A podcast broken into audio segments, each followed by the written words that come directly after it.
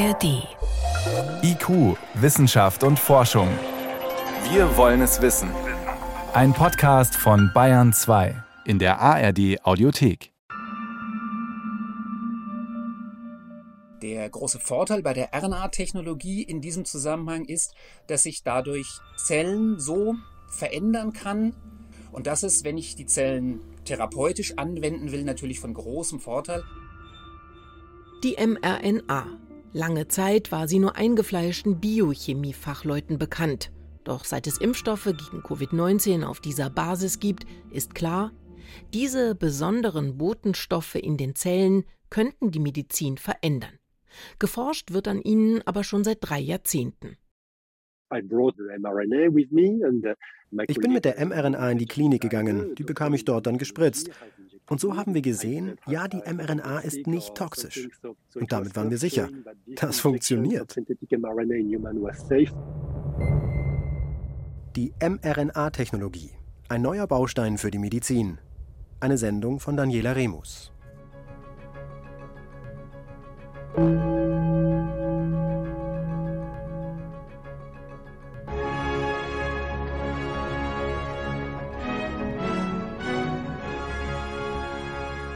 Großbritannien hat heute als erstes westeuropäisches Land mit Massenimpfungen gegen das Coronavirus begonnen.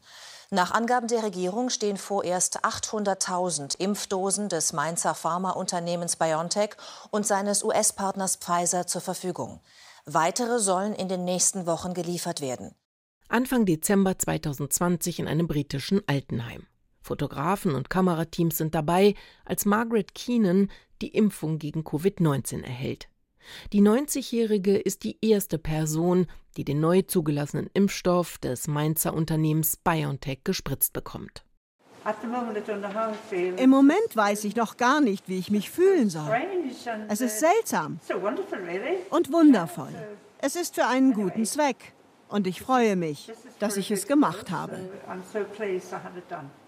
Knapp ein Jahr nach Beginn der Corona-Pandemie ist das ein Meilenstein im Kampf gegen das Virus aber noch viel mehr. Denn der Impfstoff basiert auf einem neuartigen Prinzip, der sogenannten mRNA-Technologie, die bis dahin nur wenigen bekannt war. Aber um genau zu verstehen, was diese Technologie auszeichnet, ist ein Mini-Ausflug in die Biologie der Zelle unverzichtbar.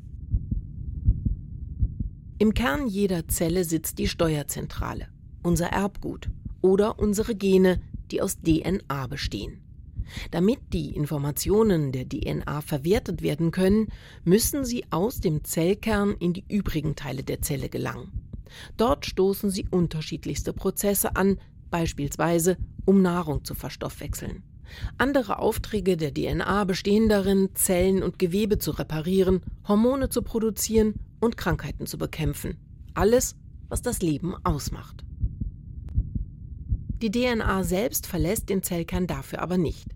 Sie schickt einen Boten, der die Arbeitsaufträge an die einzelnen Stationen der Zelle verteilt. Die mRNA.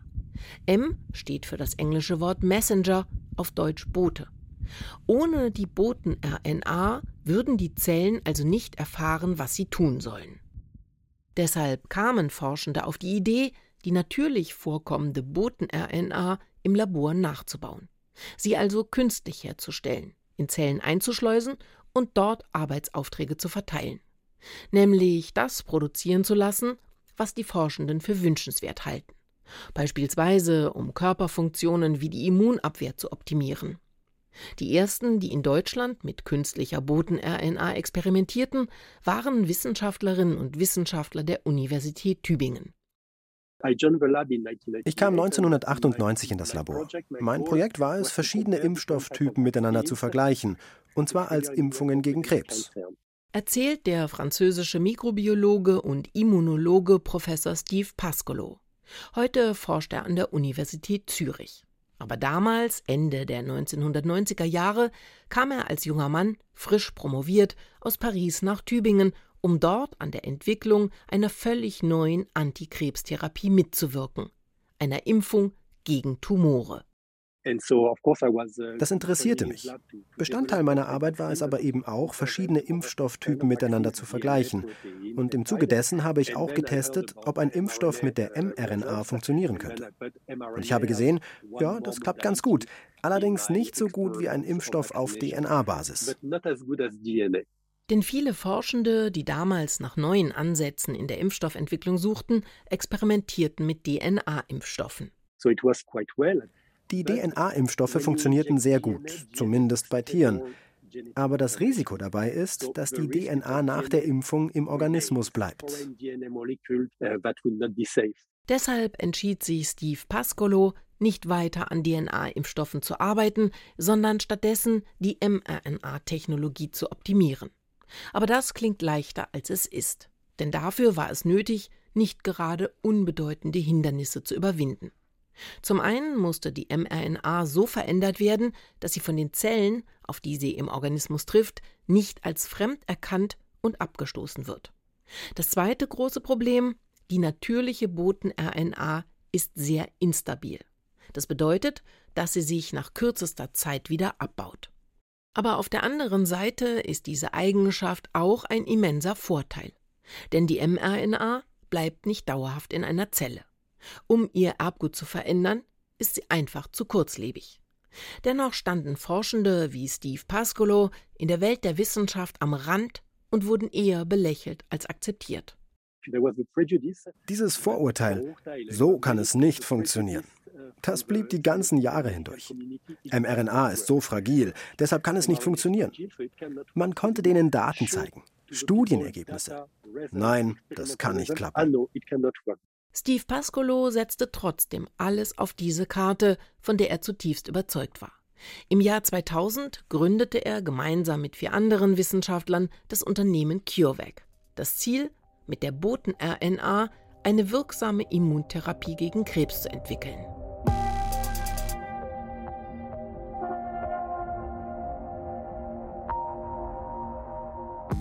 Die ersten Jahre waren hart für die CureVac-Gründer. Sie scheiterten mit Förderanträgen, kamen nur mit Mühe finanziell über die Runden und waren überglücklich, wenigstens die Labore der Tübinger Universität mietfrei nutzen zu dürfen. 2003 waren entscheidende Tierexperimente abgeschlossen, sodass sie den nächsten Schritt wagten. Steve Pascolo ließ sich als erster Mensch der Welt eine mRNA injizieren, um zu zeigen, dass das nicht gefährlich ist. Uh, ich bin mit der mRNA in die Klinik gegangen, die bekam ich dann dort gespritzt. Und nach ein paar Tagen haben wir eine Biopsie gemacht, ein bisschen Gewebe herausgenommen und das untersucht. Und so haben wir gesehen, ja, die mRNA hat funktioniert und sie ist nicht toxisch. Meine Haut ist nicht abgestorben, nichts hat sich entzündet, keine Nebenwirkungen, keine Krankheitssymptome. Und damit waren wir sicher. Das funktioniert.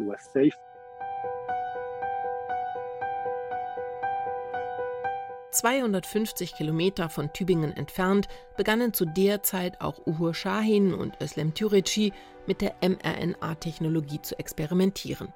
Auch sie verfolgten das Ziel, eine wirksame Immuntherapie gegen Krebs zu entwickeln.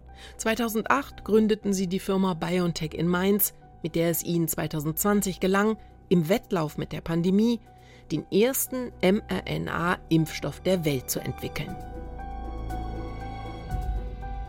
Auch die Forschenden von CureVac waren an diesem Wettlauf beteiligt. Allerdings ohne Steve Pascolo, der die Firma bereits 2006 verlassen hatte, um an die Universität Zürich zu wechseln. Das Corona-Projekt von CureVac scheiterte, weil deren Impfstoff mit der künstlichen RNA den Immunschutz nicht ausreichend aktivieren konnte. Bis 2020 aber waren die mRNA-Forschenden, ob in Tübingen, Mainz oder später auch in den USA, in den Augen der Öffentlichkeit und der Wissenschaft nicht mehr als eine Gruppe von Nerds, die etwas völlig Abseitiges versuchten. Diese Nachricht von gestern hat Hoffnung in der Corona-Pandemie gemacht. Der Impfstoff des Mainzer Unternehmens BioNTech hat sich in klinischen Tests als höchst wirkungsvoll erwiesen. Seit 2020 ist das anders. Die Herstellung des Impfstoffs gegen SARS-CoV-2 hat bewiesen, dass dieser Ansatz tatsächlich praxistauglich ist und dass damit Produkte hergestellt werden können. Und auch die Frage, wie kommt die mRNA ans Ziel ohne dass sie auf ihrem Weg durch den Körper vorher schon abgebaut wird, ist inzwischen gelöst. Sie wird in Fetttröpfchen verpackt, die nur mit den Zellen verschmelzen, die den Arbeitsauftrag erhalten sollen. Jedem Krebs seine eigene Therapie. Impfen gegen Tumore. In Deutschland arbeiten nicht nur CureVac und BioNTech mit dieser Technologie, sondern beispielsweise auch das Deutsche Krebsforschungszentrum DKFZ in Heidelberg. Nils Halama forscht hier an einem mRNA-Impfstoff gegen Krebs. Also man muss sagen, dass das, das eine Impfung oder ein Impfungsansatz ist, der sich bemüht, darum, dass das für alle Tumorerkrankungen im Prinzip gleich zur Verfügung steht. Also es gibt da letzten Endes keinen richtigen Schwerpunkt, dass man sagen würde, das ist für die eine Art entwickelt oder für die eine Art äh, anzuwenden, sondern das ist etwas, was wirklich alle Tumorerkrankungen weg als Konzept einsetzbar ist. Krebs ist nicht eine Krankheit, sondern es handelt sich nach gegenwärtigem Wissensstand um mehr als 300 verschiedene Erkrankungen. Deshalb ist es üblich, die verschiedenen Tumorarten auch unterschiedlich zu behandeln. Und trotzdem sind die herkömmlichen Therapien, Chemotherapie, Bestrahlung oder Operation nicht bei allen Tumorerkrankungen erfolgreich. Deshalb verfolgen die Wissenschaftlerinnen und Wissenschaftler am DKFZ, wie schon Steve Pascolo, einen anderen Ansatz eine Impfung gegen Krebs. Die soll aber nicht wie eine klassische Impfung einen Schutz vor der Erkrankung aufbauen, sondern erst dann zum Einsatz kommen, wenn ein Tumor bereits entstanden ist. Es ist wirklich eine zugeschnittene Therapie, die die Eigenheiten, die Besonderheiten, diese Veränderungen im Erbgut des einzelnen Tumors nutzt, um die anzugreifen. Eigentlich erkennt das Immunsystem fremde Zellen oder Krankheitserreger und bekämpft sie. Bei Krebszellen aber gelingt das nicht, denn die schaffen es, auf unterschiedlichste Weise, das Immunsystem zu täuschen. Vereinfacht gesagt, erhält das Immunsystem mit der Boten-RNA eine Bauanleitung, sodass es die Krebszellen enttarnen, angreifen und eliminieren kann. In Heidelberg laufen bereits erste klinische Studien mit der mRNA-Immuntherapie gegen Tumore, auch gemeinsam mit BioNTech. Und dabei geht es nicht nur um die Verträglichkeit, sondern auch bereits um die Wirksamkeit dieses Ansatzes. Nils Halama ist optimistisch, dass die Studien schon bald abgeschlossen werden können, sodass diese Krebstherapie zugelassen werden kann. Also für die mRNA-Impfung ist schon erfolgreich gezeigt worden, dass das Prinzip an sich funktioniert, dass man mit dieser Impfung im Patienten gezielte Immunantworten auslösen kann gegen diese Bestandteile des Tumors und dass das in der Anwendung sicher ist und eben nicht dazu führt, dass es zu einer Aktivierung des Immunsystems auch gegen andere Körperbestandteile kommt. Das ist etwas, was man soweit jetzt erstmal aus den Studien schon ableiten kann. Schon in zwei bis fünf Jahren könnte es soweit sein, so Nils Halama, dass die Krebsbehandlung mit mRNA in der Praxis angekommen ist. Auch Dr. Jan Dörrie, Molekularbiologe an der Universität Erlangen, setzt große Hoffnung in die Immuntherapie, mit der er und sein Team forschen. Der große Vorteil bei der RNA-Technologie in diesem Zusammenhang ist, dass sich dadurch Zellen so verändern kann, dass sie eigentlich jedes Protein, das ich will, herstellen, aber ich muss sie dafür nicht genetisch verändern. Und das ist, wenn ich die Zellen therapeutisch anwenden will, natürlich von großem Vorteil. Die RNA-Technologie ermöglicht eben das, ohne die Zellen dauerhaft genetisch zu verändern. Jan Dörrie will mit der mRNA-Technologie den schwarzen Hautkrebs besiegen. Das Immunsystem soll dazu gebracht werden, besonders schlecht zugängliche Tumorzellen zu bekämpfen, die man nicht einfach bestrahlen oder herausoperieren kann.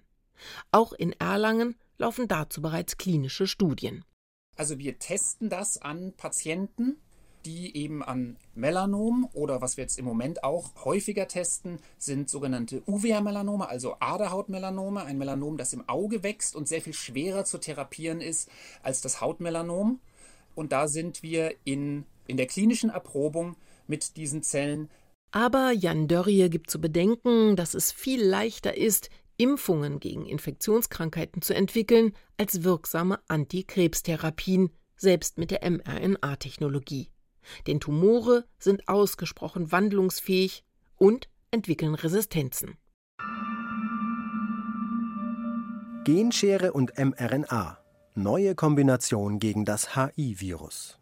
Auch in Hamburg nutzen Wissenschaftlerinnen und Wissenschaftler dieses Verfahren. Boris Fese forscht seit Jahren daran, HIV zu eliminieren und unschädlich zu machen. Zwar gibt es mittlerweile sehr gute Medikamente, die eine HIV-Infektion so in Schach halten können, dass die Krankheit AIDS nicht ausbricht, aber die Infektion rückgängig zu machen, ist bisher nicht möglich. Das möchte Professor Boris Fese ändern. Dafür kombiniert der Leiter der Forschungsabteilung Zell- und Gentherapie am Universitätsklinikum Eppendorf in Hamburg die sogenannte Genschere mit der mRNA-Technologie. Für uns wurde die Sache interessant, als wir angefangen haben mit Arbeiten zum äh, Genom-Editing, also diesem Verfahren, was jetzt oft als Genschere bezeichnet wird oder CRISPR-Cas. Wir haben da ja angefangen, als es CRISPR-Cas noch gar nicht gab, mit den Vorläufern, die nennen sich Talen. Genscheren sind ein neues gentechnisches Verfahren, das genutzt wird, um das Erbgut ganz gezielt zu verändern. Denn diese kleinen molekularen Werkzeuge können einzelne Gene aus der DNA herausschneiden oder ausschalten. Es gibt verschiedene Genscheren. Die bekannteste heißt CRISPR-Cas. Die beiden Entdeckerinnen, Emmanuelle Charpentier und Jennifer Doudna, haben dafür 2020 den Nobelpreis erhalten. Biomediziner Boris Fese arbeitet mit einer anderen Genschere namens Talon. Allen Genscheren gemeinsam aber ist ein Problem. Sie schneiden nicht immer nur das heraus oder kaputt, was sie sollen. Das aber darf nicht passieren, wenn ein Genscherenverfahren als Therapie im Menschen zum Einsatz kommen soll. Wenn man das verhindern möchte, dann sollte man dafür sorgen, dass die Genschere nur eine sehr kurze Zeit in der Zelle anwesend ist. Und die eine Methode, mit der man das machen kann, ist die, dass man eben nur so eine Messenger-RNA, also diese Boten, RNA in die Zelle bringt, wo wir wissen, dass diese Boten-RNA nur eine kurze Lebensdauer hat und dann nur kurze Zeit tatsächlich in das Protein umgeschrieben werden kann. Und damit ist auch dann das Protein, also die Genschere, nur eine kurze Zeit da. Deshalb hat Boris Fese beide Verfahren miteinander kombiniert. Er nutzt eine eigens konzipierte Boten-RNA als Transporter, um den Bauplan für die von ihm konzipierte Genschere in die Zelle zu schleusen. Und dann kann die Zelle eben dazu überlistet werden, sozusagen dieses, diese Genschere zu produzieren. Und dann wird die Genschere wiederum das tun, was sie soll. Bei diesem Ansatz schneidet die Genschere einen bestimmten Rezeptor heraus, den das HI-Virus benötigt, um an die Zelle anzudocken. Denn rund ein Prozent aller Menschen in Europa und den USA verfügt nicht über diesen speziellen Rezeptor. Diese Menschen sind immun gegen das HIV-Virus. Und diese natürlich vorkommende Immunität wollen die Forschenden mit ihrem Forschungsansatz nachahmen. Und zwar durch das Ausschalten dieses speziellen Rezeptors. Jahrelang hat Boris Fese diesen hochkomplexen Prozess Schritt für Schritt im Labor entwickelt. Jetzt sind alle erforderlichen Zwischenschritte so weit perfektioniert, dass HIV-Infektionen, vorerst in Studien, mit einer eigens dafür konzipierten Maschine behandelt werden könnten. In einem molekularbiologischen Labor auf dem Gelände der Hamburger Uniklinik. Auf einem Tisch steht eine weiße Maschine, wie eine Steuerkonsole, gut einen Meter breit. Darauf zu sehen nummerierte Knöpfe und Schalter, Kabel, ein kleiner Bildschirm und durchsichtige Schläuche. Über der Maschine an Haken hängen durchsichtige Beutel die aussehen wie die Infusionsbeutel am Krankenbett. Dann starten wir einfach. Genau, wie gesagt, jetzt werden die Ventile getestet. Tanja Sonntag, technische Assistentin, startet an diesem Tag den Probelauf der Maschine. Jetzt ist er mit dem Ventiltesten durch und jetzt hat man die Möglichkeit, den Integrity-Test zu machen. Und jetzt ähm, baut er sozusagen Druck auf. Das können wir hier sehen an den Parametern. PS1 ist der erste Sensor und der baut sich jetzt auf auf um und bei 1000 Millibar. Alles muss perfekt laufen, denn diese Maschine ist das Herzstück der Forschung von Boris Fese und seinem Team. Den Patienten entnehmen die Forschenden vorübergehend Blutzellen und packen sie in die durchsichtigen Beutel. Dann behandeln sie die Zellen mit der Kombination aus Boten-RNA und Genschere, so dass sie gegen das HI-Virus resistent werden. Genau, unser Prozess dauert zwölf Tage. Und dann haben wir das ganze Produkt sozusagen fertig, genau. Der Maschinenlauf für einen einzigen HIV-infizierten Menschen kostet rund 10.000 Euro. An die Gelder zu kommen war in der Vergangenheit nicht immer einfach, aber jetzt hat das Verfahren des Hamburger Forschungsteams alle Voruntersuchungen mit Erfolg durchlaufen. Zurzeit bereitet Boris Fese die klinischen Studien gemeinsam mit der Genehmigungsbehörde, dem Paul-Ehrlich-Institut, vor. Neue Ära der Medizin. Molekulare Boten als Allzweckwaffe? Auch die Unternehmen BioNTech und CureVac arbeiten daran, die mRNA-Technologie weiterzuentwickeln. BioNTech verfolgt mehr als 20 Forschungsansätze, neben den Immuntherapien gegen Krebs auch prophylaktische Impfungen gegen Malaria, Tuberkulose, Grippe oder gegen die Gürtelrose, mit denen das Immunsystem gegen diese Erreger scharf gemacht wird. Die Forschenden von BioNTech können sich seit ihrem Erfolg mit dem Covid-Impfstoff vor Presseanfragen nicht retten. Deshalb haben sie auch ein Interview für diese Sendung abgelehnt. Das Unternehmen CureVac aber machte ein Gespräch über die Leistungsfähigkeit dieser Technologie möglich. Dr. Klaus Edwardson, Chief Development Officer bei CureVac. The fundamental important notion der fundamentale Aspekt dieses Verfahrens ist, dass es zumindest in der Theorie dazu geeignet ist, nahezu alle Proteine produzieren zu lassen, die für eine Behandlung der jeweiligen Krankheit essentiell sind. Die Impfstoffe gegen das Coronavirus haben bewiesen, dass dieser theoretische Zugang tatsächlich funktioniert. Die Stärke der mRNA-Technologie besteht darin, dass man sie ziemlich schnell an neue Virusvarianten und neue Infektionskrankheiten anpassen kann. Den Arbeitsauftrag, mit dem die Boten-RNA in den Organismus geschickt wird, können die Forschenden in kürzester Zeit variieren.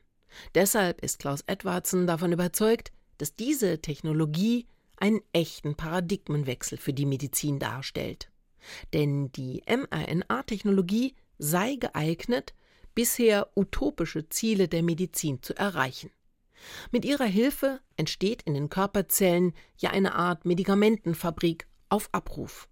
Also ja, zum Beispiel bei Krankheiten, bei denen dem Körper ein bestimmtes Protein fehlt. Hier kann die mRNA-Technologie potenziell dafür genutzt werden, das fehlende Protein zu ersetzen, indem wir den Bauplan dafür in eine mRNA verpacken. Gleiches gilt für nicht funktionierende Proteine. mRNA kann dafür genutzt werden, funktionierende Proteine zu produzieren und das defekte Protein auszutauschen wie beispielsweise bei der Mukoviszidose. Denn bei dieser Erkrankung ist ein Protein defekt, das den Salz-Wasser-Haushalt in der Zelle regelt. Im Ergebnis führt das zu einer Verschleimung der Zellen. Erhalten die jetzt einen Bauplan, um das richtige Protein herzustellen, löst sich die Verschleimung auf. Und auch andere Erkrankungen, Tuberkulose oder auch Parkinson, sollen mit der Boten-RNA schon bald heilbar sein. Die Zukunft ist glänzend für diese Technologie. Alles kann man damit in der Medizin machen. Impfstoffe gegen alle möglichen Viren, aber auch Impfstoffe gegen Bakterien oder eben Impfstoffe gegen Krebs. Aber es ist auch denkbar, Boten-RNA einzusetzen, um beispielsweise die Hautalterung aufzuhalten, um Gewebe und Organe zu reparieren. Sagt der französische Mikrobiologe Steve Pascolo, einer der mRNA-Pioniere. Jetzt, da die Welt gesehen hat, dass das Verfahren funktioniere, wird es seiner Meinung nach genügend Fördergelder geben. Und dann sei es nur eine Frage der Zeit, bis die Forschungserkenntnisse in der Praxis ankommen. Davon ist Steve Pascolo überzeugt. Die jahrelange Forschungsarbeit an der mRNA-Technologie ist ein Paradebeispiel für etwas, das in der Geschichte der Wissenschaft nicht selten ist. Forschende müssen oft einen sehr, sehr langen Atem haben, bis ihre Erkenntnisse in der Praxis ankommen. Manchmal braucht es dafür ein einschneidendes Ereignis, so wie die Corona-Pandemie, und dann kann es auf einmal auch sehr schnell gehen. Sie hörten IQ Wissenschaft und Forschung. Heute mit dem Thema die mRNA-Technologie, ein neuer Baustein für die Medizin. Eine Sendung von Daniela Remus. Redaktion Helmut Nordwig